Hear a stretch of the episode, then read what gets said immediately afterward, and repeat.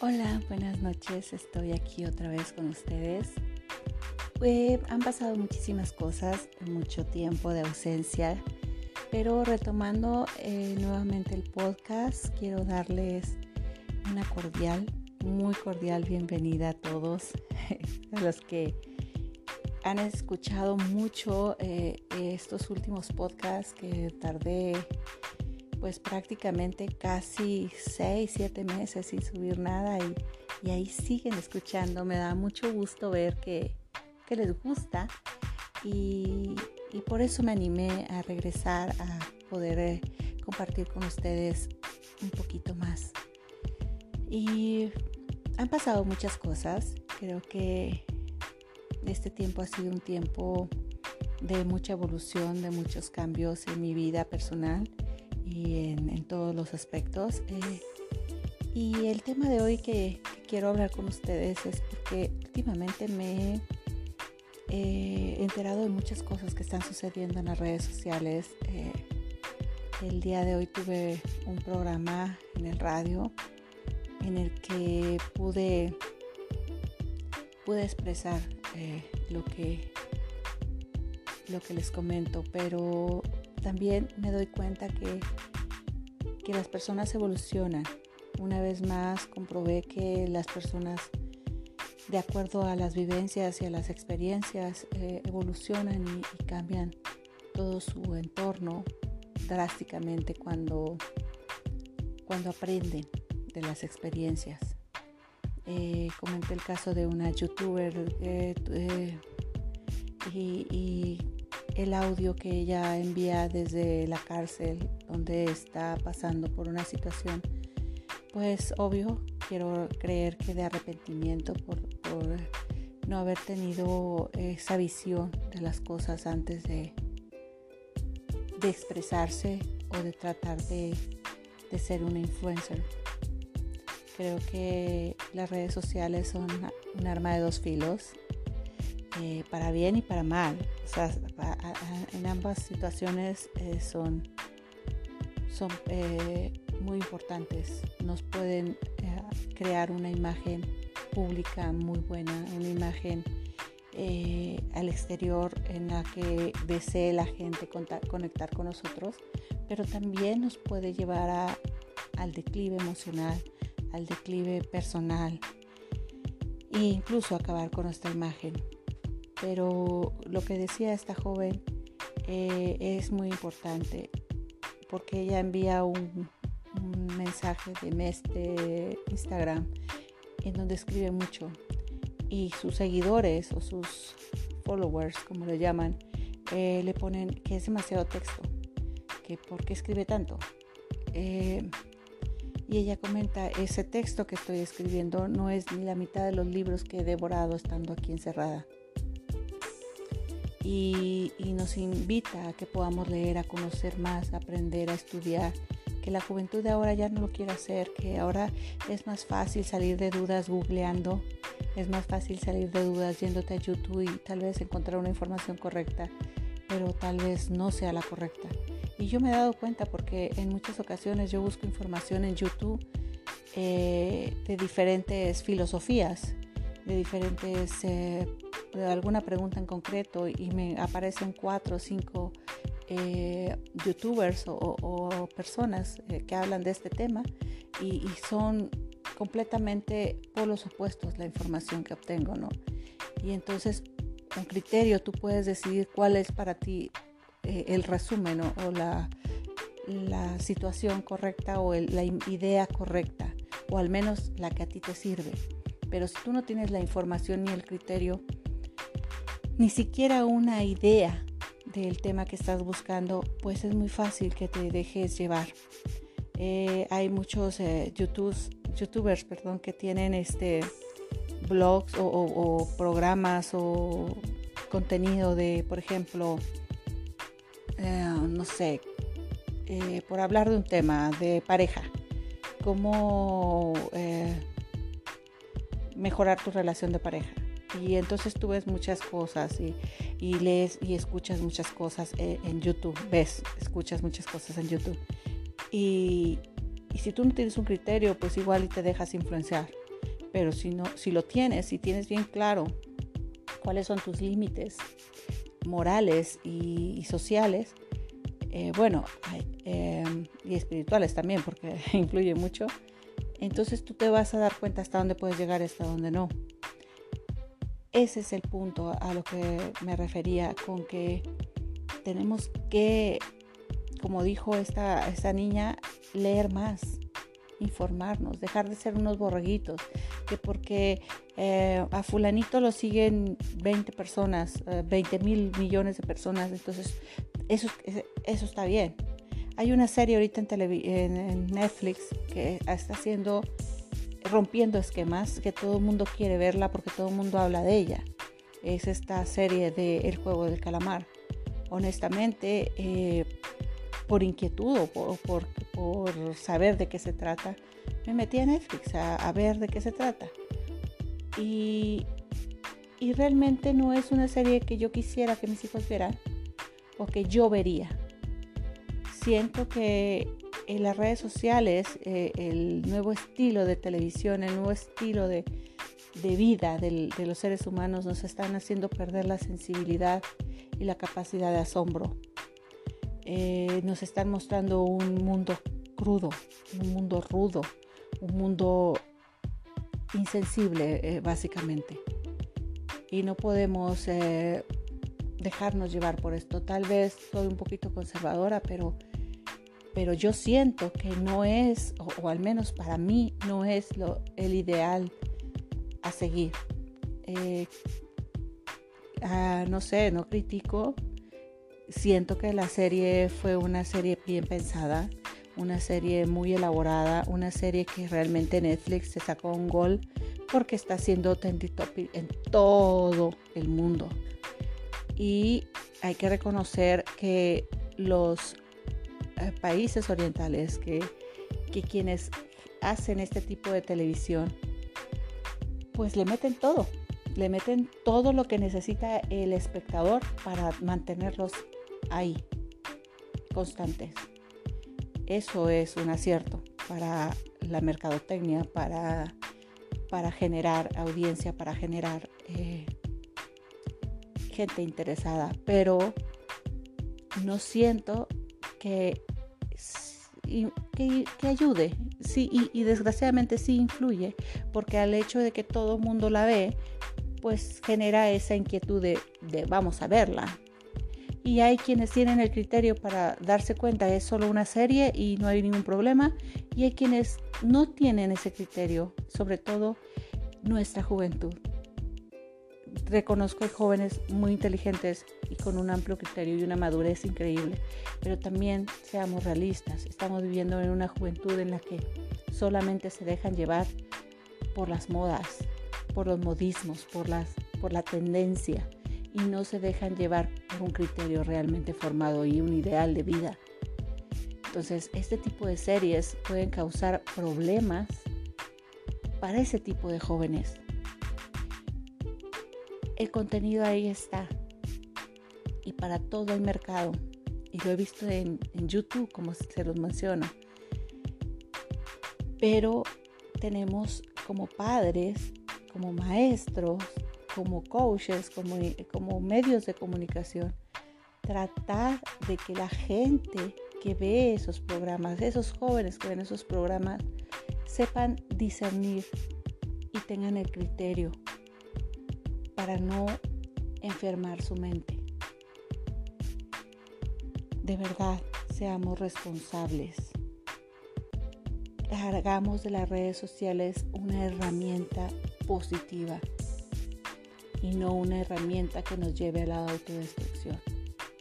Si bien en esta época en la que fue tan difícil estar encerrados en esta casa, tal vez hubo gente que estuvo 3, 4, 5 meses, pero hay gente que ha estado ahí desde que empezó todo esto y hay gente que duró un año o, o un poquito más, pero el tiempo que haya sido, sé sin duda que WhatsApp, Facebook, Instagram, TikTok, eh, Zoom y muchísimas otras aplicaciones eh, contenidos de streaming como Netflix, HBO, Disney Max, y no son goles, pero son Spotify, por ejemplo, y todas estas plataformas para hacer podcast. Todo eso nos abrió un panorama y nos llevó a una evolución como sucede después de las tragedias más grandes del mundo. Siempre hay una evolución, recordemos, bueno, vamos a eso, la gente que ha leído y se ha informado, si nos ponemos a analizar después de cada gran pandemia o gran guerra, ha habido un cambio y una evolución en el mundo. Hay un antes y un después. Bueno, pues el antes y después de este mal que nos aqueja, aún todavía en algunos países la situación está difícil, pero sin duda la tecnología, la evolución acelerada de la tecnología es lo que nos deja esta pandemia, esta situación. Nos deja una visión diferente y un uso diferente. Ya nos hemos vuelto obsesionados de nuestras pantallas, de nuestros teléfonos, de nuestros eh, computadores. Eh, ya no todas las personas trabajan en un lugar físico, sino que generan una oficina virtual a través de una reunión de Zoom o Skype. Ya nos comunicamos con nuestros seres queridos a la distancia por Facebook, Facebook Live, eh, por WhatsApp, por Messenger. Y, y eso está padre porque nos acerca al mundo de una manera diferente pero no hay como sentarte a la mesa de alguien, mirarlo a los ojos y, poder compartir, no sé, una taza de chocolate, un abrazo, una plática sin tecnología intermedio. No hay como ir a la montaña y mirar el horizonte, imaginar, imaginar, eso es importante. La imaginación se está perdiendo. Ya no tenemos esa capacidad de asombro, de investigar, de ver, de admirar.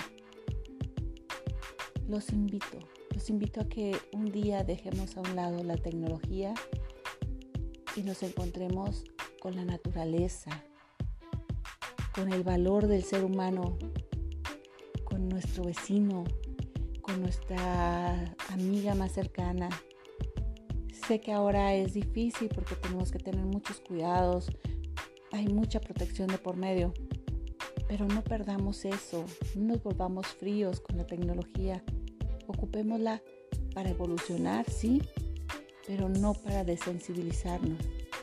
Y sobre todo, YouTubers, YouTubers, perdón, eh, gente que publica hasta que come en Facebook. Todo lo podemos hacer. Pero recuerden, todo con responsabilidad. Y cuando tú entres a Twitter, por ejemplo, y leas algo que no te parece, que desde tu punto de vista no es lo que tú quieres, no ofendas, no critiques, solo tal vez da tu punto de vista con respeto,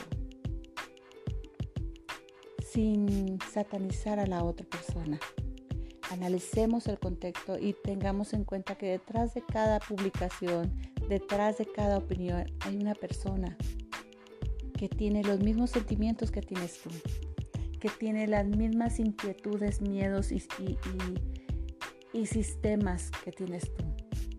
Entonces trata como deseas ser tratado. No te escondas atrás de un aparato electrónico para desahogar tu frustración hacia alguien. También eh, me he encontrado en Facebook muchas veces a la esposa ofendida porque el amante le está quitando a su marido y, suben fotos y ofenden y, y dicen cosa y media de esa mujer. No olvidemos lo que decían nuestras abuelas, los trapos sucios se lavan en casa. Porque ahí no estás hablando mal de, de, la mujer que es la amante de tu esposo o del hombre que es amante de tu esposa porque también hay hombres. Ahí estás hablando de ti, de tu inseguridad y de esa falta de amor propio que estás evidenciando. Por favor, seamos responsables. yo siempre he dicho, si es algo que va a edificar y que va a construir y que va a aportar algo al mundo, que se sepa. Pero si es algo que no aporta nada y te hace ver fatal a ti, mejor guárdalo. Escríbelo en una libreta y, ahí déjalo para que salga la frustración dentro de, de fuera de ti, pero, pero no lo publiques. Recuerden que las redes sociales están volviendo cada día más parte de nosotros, más parte del mundo y de su nuevo sistema. Hay países como Estados Unidos que revisan las redes sociales para otorgar una residencia, una eh, ciudadanía, incluso una visa o un permiso para entrar al país. Muy importante que mantengamos nuestra imagen pública intacta. Hay trabajos en muchos países en los que ya para darte una oportunidad de trabajo revisan tus redes sociales. Tenemos que ser congruentes. Tú no puedes aspirar a un trabajo de, no sé, de una gerencia cuando tú estás publicando mm, cosas obscenas en el Facebook, comentarios misógenos o comentarios eh, fuera de lugar. Eh, obvio, eso habla mucho de tu perfil psicológico. Y aun cuando tú lo hagas porque es diversión o porque es tu red social y tú sabes lo que publicas, sí, sí va a influir mucho en, en, lo que los demás o la visión de los demás hacia ti no sé si recuerden, hubo un jugador del Barça que duró solamente dos, dos días jugando, o mejor dicho, siendo miembro del equipo, por una publicación que hizo. Eso le costó, de verdad, y si no, pues lo podemos investigar, pero le costó salir del equipo en dos días de ese tamaño es la influencia que tienen las redes sociales en lo laboral, en lo social y en lo intelectual, en lo personal. Ahora, otra cosa, no, permitamos de verdad que las redes sociales influyan en nuestro estado de ánimo. A veces eh, un like significa la vida para una persona. ¿Y qué pasa si no, hay, no está ese like? ¿Qué pasa si no está ese me encanta? Es que no pase nada. Publica lo que quieres publicar por darte gusto a ti, no para que los demás te tomen en cuenta. Porque eso, eso se llama autoestima. Tú debes de estar seguro quién eres, cuánto vales. Y recuerden todos los podcasts anteriores, el primer escalón ese primer escalón es la autoestima. Quiérete, ámate, respétate, admírate. Para que no tengas que esperarlo de alguien que tal vez ni siquiera conoces. Solo por una manita con el pulgar arriba. No. Esa manita y ese pulgar arriba dátelo tú. A ti. Bueno, pero espero que este podcast eh, sea realmente agradable para ustedes. Sé que ha pasado mucho tiempo y, espero de verdad que, les, que les guste, que lo puedan disfrutar y que seamos un poquito más empáticos cuando entramos a las redes sociales. Recuerden, hay una frase de un famoso presidente de México que dice, entre las naciones, como entre los individuos, el respeto al derecho ajeno es la paz. Esta frase es del licenciado Benito Juárez, nuestro benemérito de las Américas. Entonces, de verdad, el respeto al derecho ajeno. Respeten en las redes sociales. Muchas gracias. Los invito a que no se pierdan, ahora sí, todos los días. En la noche, mi nuevo podcast estará a las 10 de la noche todos los días y espero que de verdad me puedan volver a seguir los que estaban ahí y los que aún eh, los que aún no se habían conectado conmigo, bueno, ojalá y les, les agrade. Disfruten mucho su noche y, y muchas gracias. Nos vemos mañana o nos escuchamos mañana. Esto fue el primer escalón.